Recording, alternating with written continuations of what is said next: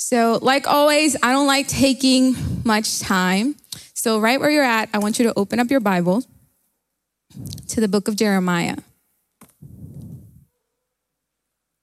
Jeremiah 17, verses 7 through 8. And once you have it, say aloud, Amen. I love that. You guys are woke on this side, or awakened, or awake.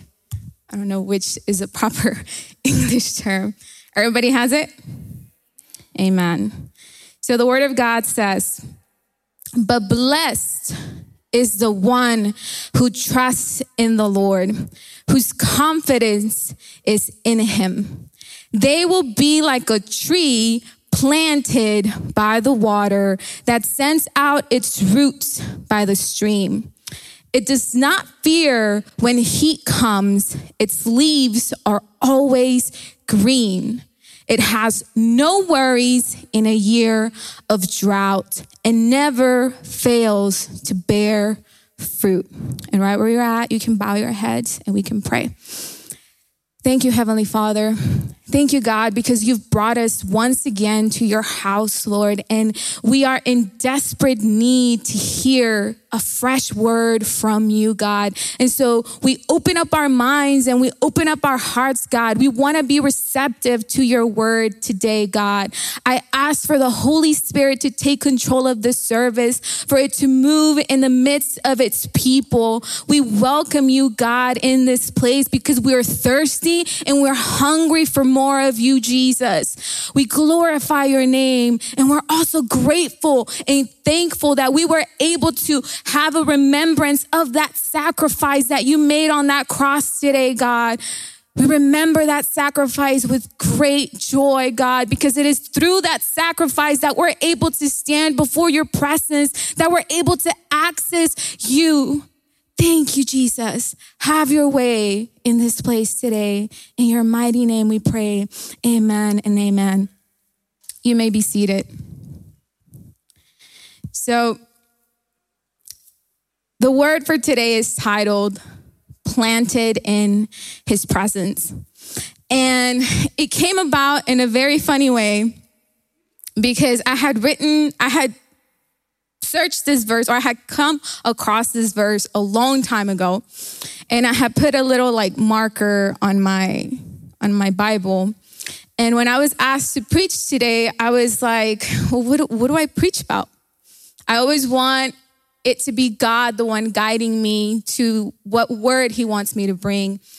And I had this vivid image of this sheet of paper or this Bible, how I had highlighted it, how I had made notes on it.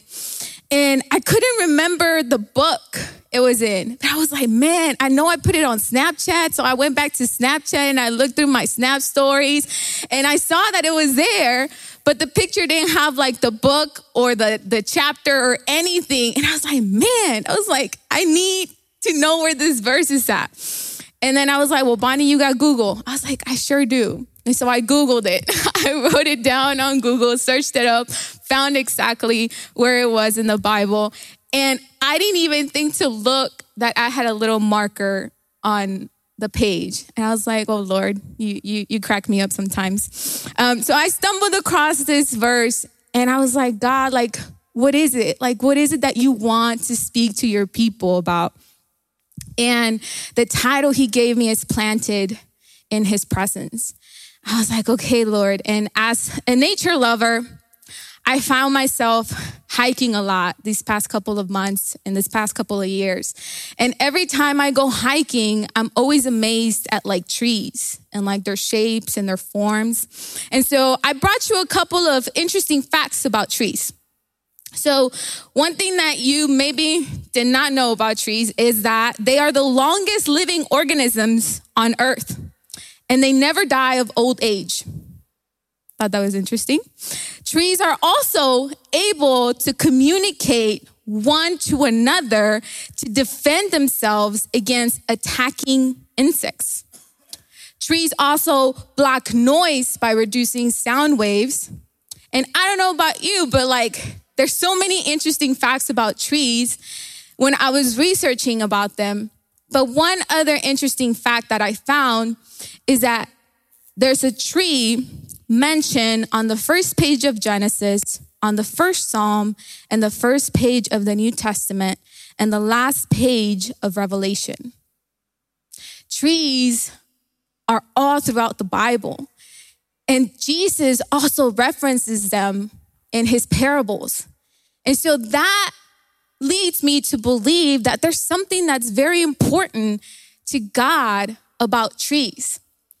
So important to the point that the prophet Jeremiah uses it in this metaphor. And I want to give you a little bit of backstory before we get into the message of what is happening in this book, in this chapter, and who is this addressed to? And so the prophet Jeremiah is having to deal with idolatrous Israel once again, right? And we might be thinking, well, Bonnie, that's no new news. We've known that Israel was idolatrous. We know that Israel strayed time and time again, but it was so bad to the point that the children that were growing up in Israel were also turning to idolatry. They were forgetting about the God that they served that brought them out of Egypt, out of being slaves. And they're resorting to having treaties with certain countries in order to defeat the Assyrians to the point that they start building a relationship with the Egyptians. The same country that had them enslaved before is a country that they're resorting to to help them defeat their enemies. Isn't it funny that a country that had seen the hand of God move in their favor resorted to consulting treaties and, and making allies with Egypt, a country that had enslaved them? You see, the people of Israel had forgotten about the God that they had served, the God that had been faithful. And even with Jeremiah warning them, they refused to listen. And so we're finally to this chapter, chapter 17. In this chapter, starting from the beginning, Jeremiah uses metaphors. The first metaphor is explaining the heaviness and the weight of sin in the people of Israel. And then the second metaphor that Jeremiah uses is to describe a person that trusts in man. And then we're now to the third metaphor. And this metaphor is about a person who actually trusts God and whose confidence is in him. That's so interesting to me. So, everything that we read about idolatrous Israel, and this was said specifically to them, how can it be applied to us? Well, one thing I find for sure is that our lifestyle isn't much different than idolatrous Israel. Maybe they were worshiping the god Asherah, but what gods do we tend to worship in this current age? And I find that more often than not, that God tends to be ourselves. More often than not, the God that we continuously, and God with lowercase g, that we continuously try to turn to instead of God tends to be ourselves. You see, maybe we're not worshiping false idols that are man made and that there's a figure made in their image but maybe the one that we continuously worship and the one that we continuously trust more in is ourselves other than God. So if this tree is being used as an analogy to compare a person that actually trusts God, there's certain qualities about this tree that I want to dive into with you that are very important because if we want to be seen as a person that trusts and whose confidence solely abides in the one true God, then there's certain qualities that we might we should take note of about this tree. And the first one that I want to dive into is the location of this tree. I'm going to read verse 8 once again. It says, They will be like a tree planted by the water. So the first thing that I noticed about this tree was an analogy of a person that trusts God and whose confidence is in him is the location that this tree is found in.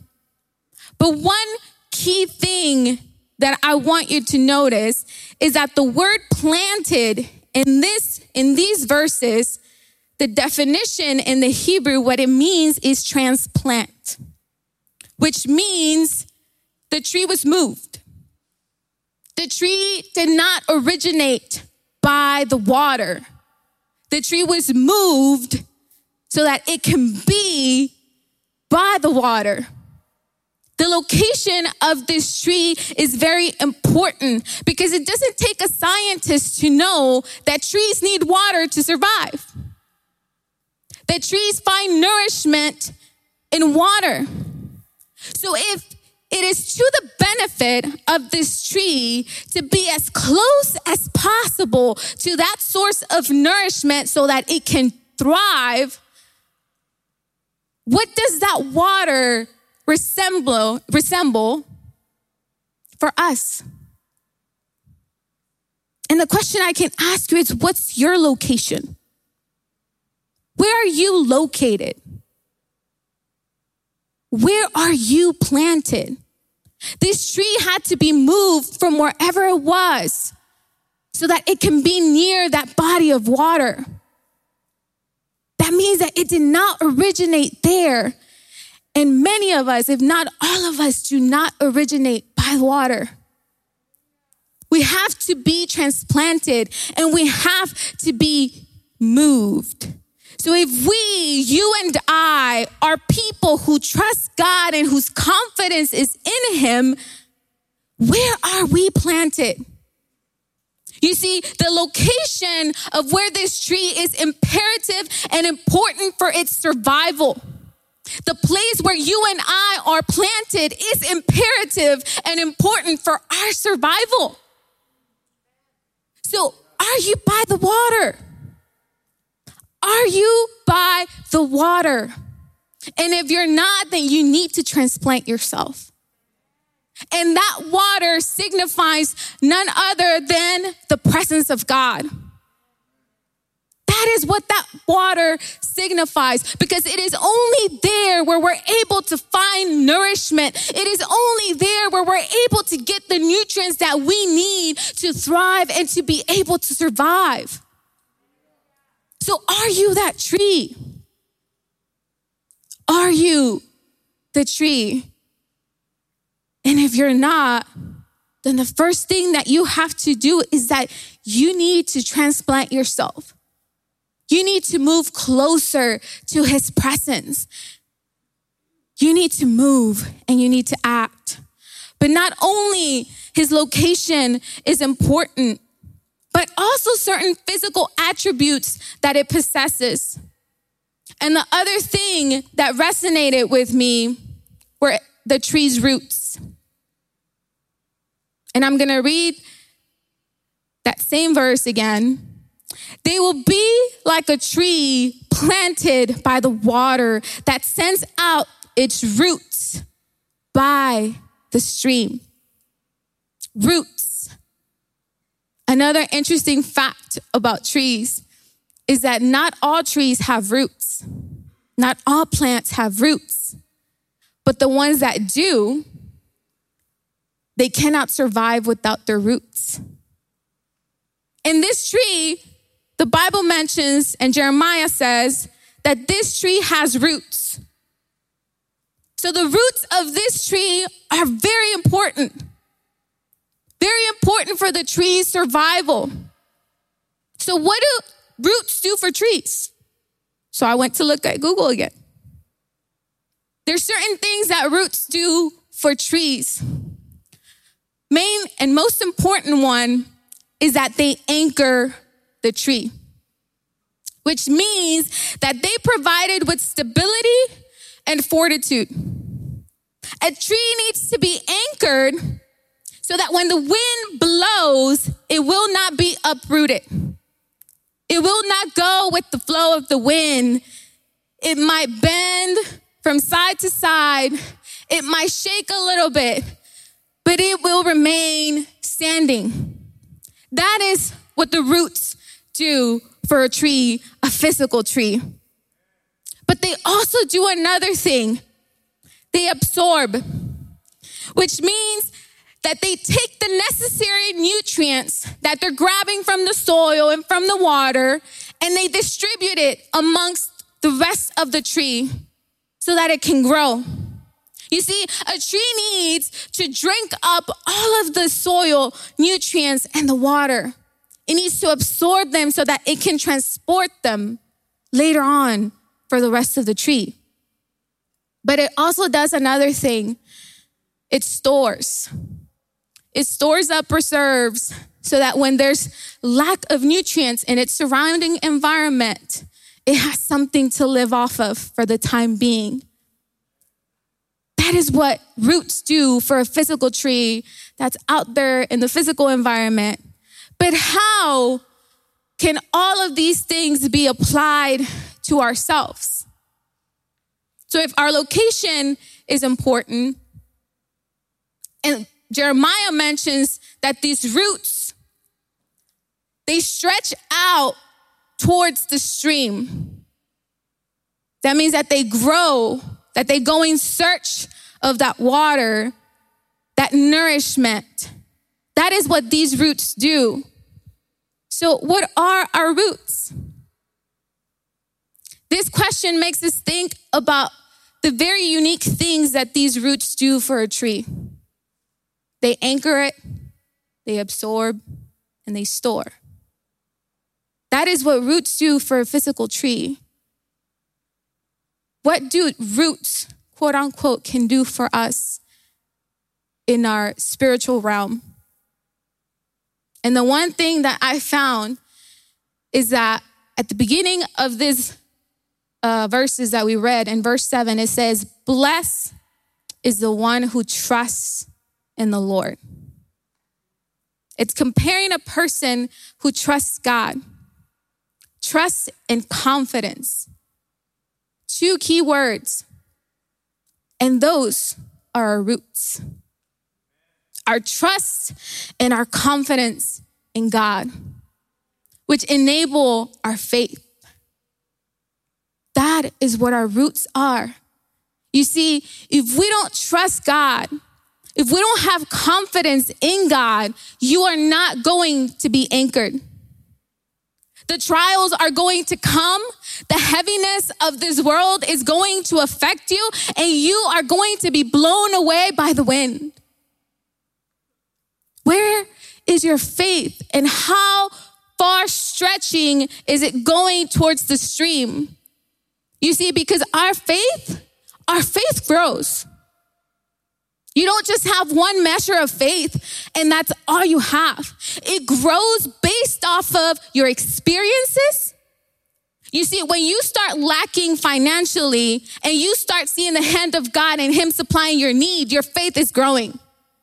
But it takes for you to be in a lack or in need for you to see the hand of God move so that, that your faith can actually grow. It takes hardships for that muscle to be strengthened, that faith muscle to start pumping even harder and actually continue to grow. But another thing that strengthens our faith and our trust in God is knowledge of the things that He's done. You see, we know that the Bible is referenced as the tree of life. And how often are we reading it? How often are we applying it? You see, if your roots are shallow and they're not deep enough, they're closer to the tree. They're closer to yourself. But see, these roots, they weren't staying close to the tree. They were stretching out towards that stream and towards that water. That's what they were seeking. So, are you having more faith in what you can do for your family? Or do you have more faith in what God can do for your family? That is what God is confronting us with today. That if we're truly a person who trusts Him, whose confidence is in Him, that we will be like this tree. Are you like this tree? Are you standing firm? Are you anchored? Are you stable? Are you continuously absorbing what God is saying in His Word? Or are you continuously absorbing what the world has to offer and what you believe about God? You see, sometimes we have more faith in the government and what it can do for us than what God can do for us. And God is waiting for a church who is like this tree firm, anchored, planted in him. Because the people of Israel, they were trusting the Egyptians more than they were trusting God. They were trusting that their rescue would come from them and making allies and having connections with the right people. And sometimes we do that. We think that we, are gonna get that job or that promotion if we start having connections with certain people. And we put our trust in that fact that we know so and so so that doors can be open more than we do in kneeling before the presence of God and asking Him, Hey, Lord, I need you to move and open a way for me because I know that you want me in that job.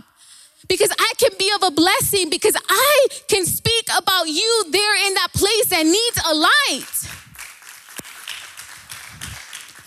Are we praying that way? Or are we trusting more what people can do for us than what God can do for us?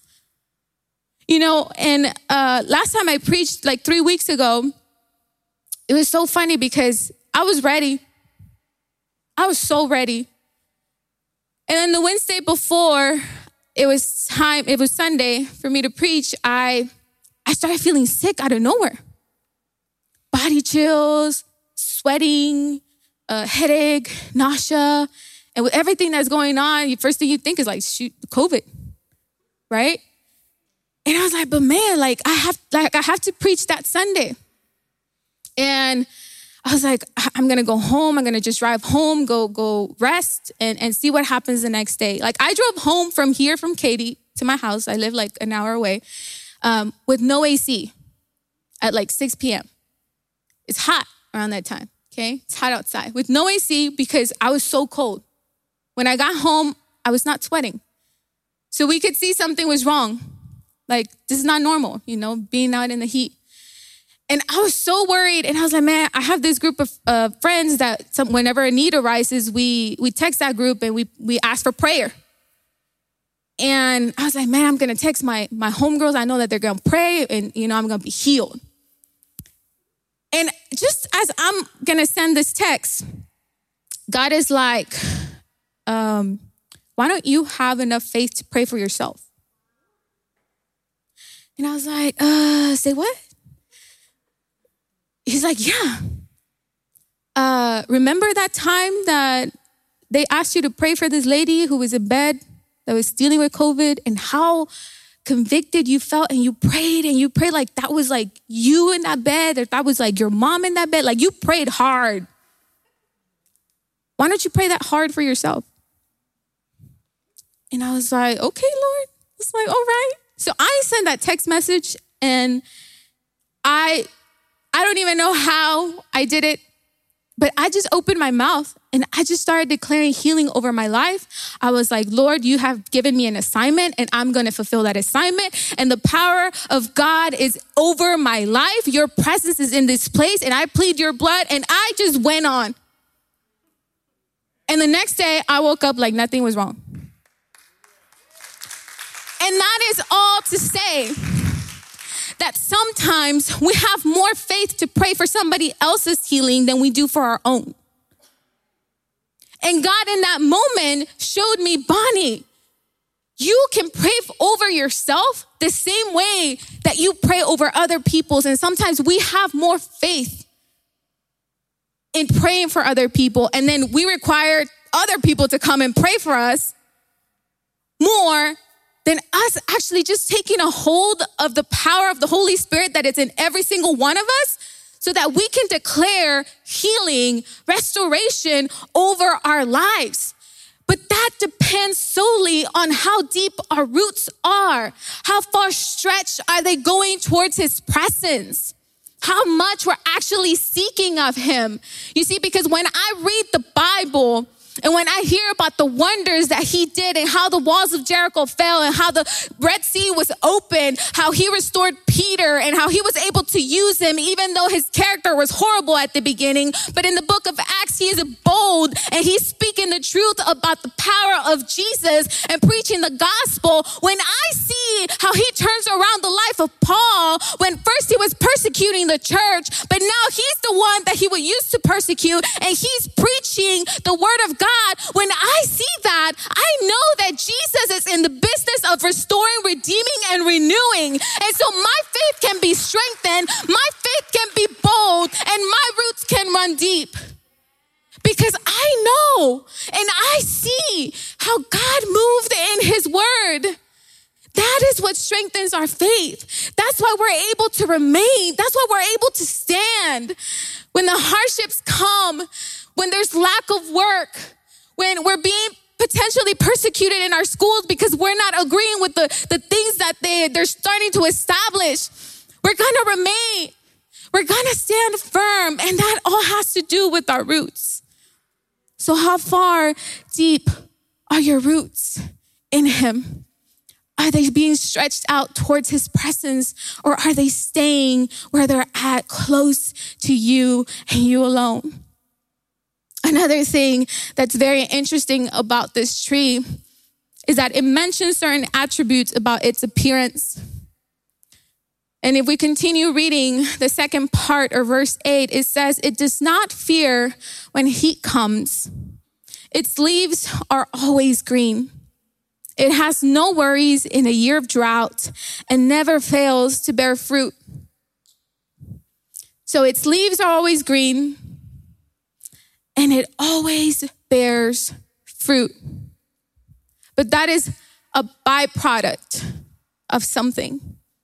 You see, your leaves are not going to be green if you're not near the stream and the water. Your leaves are not going to be green if you're not stretching out your roots and seeking that water. Your leaves are only green when you do those first two things. And in a physical tree, an interesting thing about why their leaves are green is that because they contain this um, chemical or element that's called chlorophyll. And chlorophyll has the unusual capability to capture light energy and convert it to energy into a chemical form such as sugar. So, what the chlorophyll in these green leaves do is that they help this tree produce more food for the tree. So, it is able to sustain itself. And that only happens if the tree is able to receive the nutrients that it needs. If it doesn't, then the, turn, the leaves start turning a different color.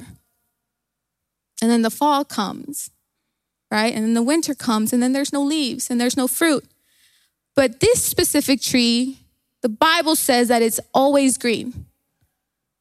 So I can infer or hypothesize that this tree was an evergreen tree meaning it was always green any season fall, winter, spring, any season, even the summer, this tree was always green.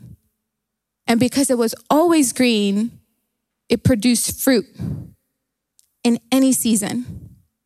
Regardless of its environment around it, it continuously produced fruit because a strengthened faith an anchored faith is always going to produce fruit, even when things are going hard, even when things suck, even when we feel like we can't make it. You will always produce fruit. That is what it does. So, are you that type of tree? Are you a tree that has relocated to that stream of living water that is Jesus, that is his presence? And are you a tree whose roots of faith and trust and confidence are in search for more of him and continuously try to be nourished by his word? You see, because even in a year of drought, the Bible says, even when there's no water, in its physical environment, even when there's no rain in its physical environment, this tree remains. This tree is still green.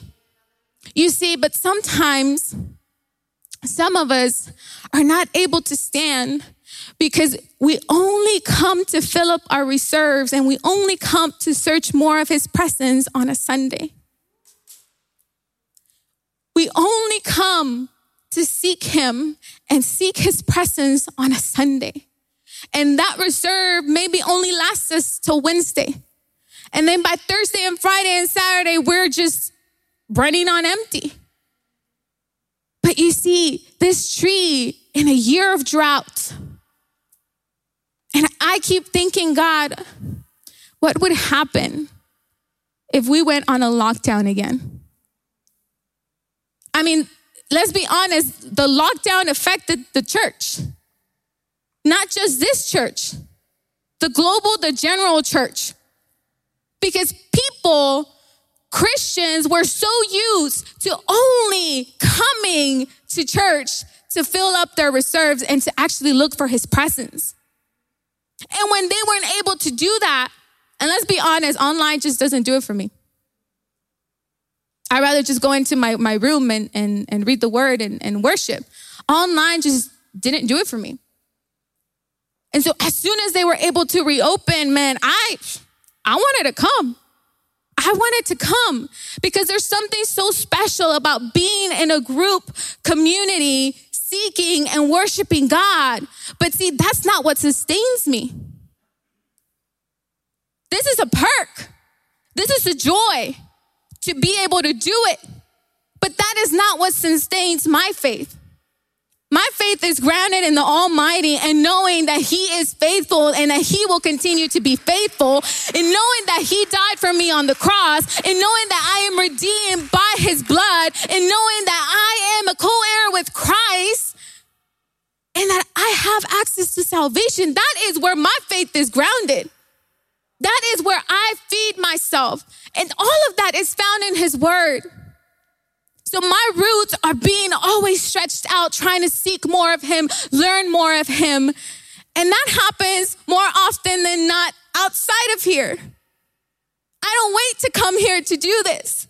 And so this is why we have Christians that are constantly being uprooted every single time because their roots are not deep enough and they're not stretching out towards Him.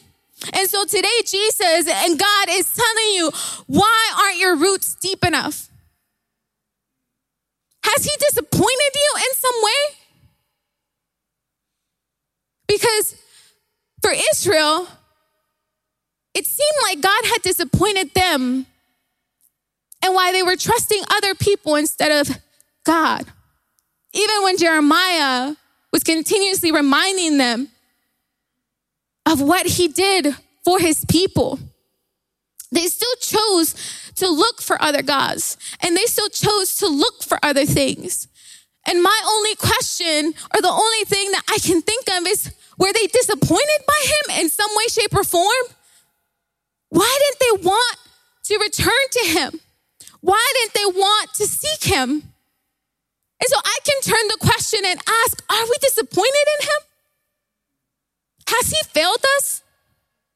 Has he left us stranded? Does he not care for you? Does he not love you? Is he not worthy of your surrender, of your praise, of your love? What is it? What is it that continuously holds you back from seeking more of him? Because let me tell you, Jesus Jesus welcomes you with your baggage and with your past. So that shouldn't be a reason why you're being held back.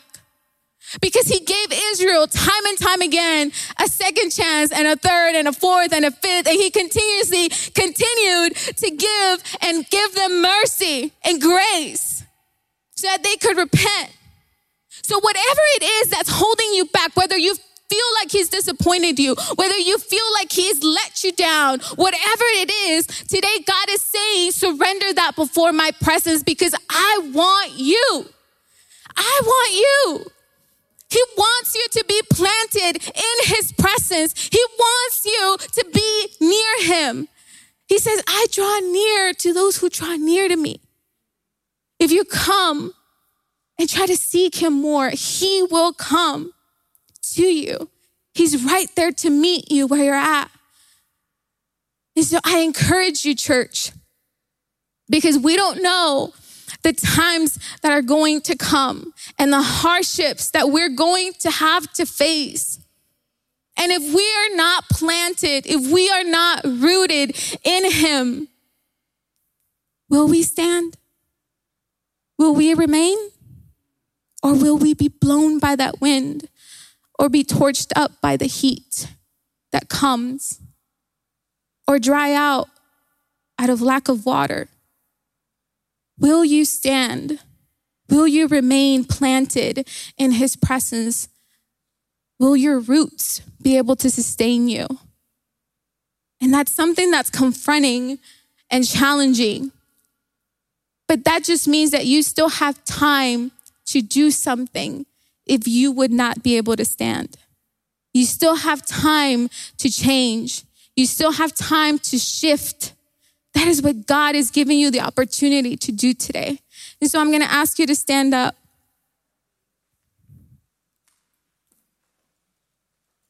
And I pray that this word is not only brought so that it can confront you, because it confronted me first before it confronts you. So that, but so that it could be an act of awakening so that we can change our mindset, shift our focus from us and what we can do and what this world has to offer and shift it to Him and Him alone. Because the only way that we will continue to be planted in His presence is if we surrender daily. And surrendering daily is not easy, but there is such a huge reward in doing so because you're being obedient to the Almighty. And obedience to Him is something that He cherishes, something that He loves more than a worship, than a song. He prefers that obedience over anything because that means that you trust Him wholeheartedly with your future, with your present, with your family, with your job, with your generations. And let me tell you that He's worthy of that trust. So, right there where you're at, we can bow our heads and pray. Thank you, Heavenly Father. Thank you, God, because you always come on time. Thank you, Lord, because every day we have grace and we can start again. And this word you've brought to us, God, has been confronting and it's been challenging, God, but I hope that it awakens those who have been sleeping. I hope that it awakens those who have been lacking and trusting in themselves and in other things other than you. I hope and I pray, God, that this word is cherished and treasured within the depths of our hearts, God, and that we're able to act upon it that we're able to make that change and make that shift, but that we're also able to share it with those that do not know of you, God. Because there is a hope, a hope that abides in us, God, the hope of glory. And we should be able to share that with those that do not know of you. Thank you, Jesus. Thank you, God, for another day. Thank you, God, because you're so present within our hearts. Thank you, God, because we have this opportunity to gather and hear your word and praise you in unity, in community, God. And we will never take this opportunity and this privilege for granted, Jesus. We thank you and we honor you. In your mighty name, amen.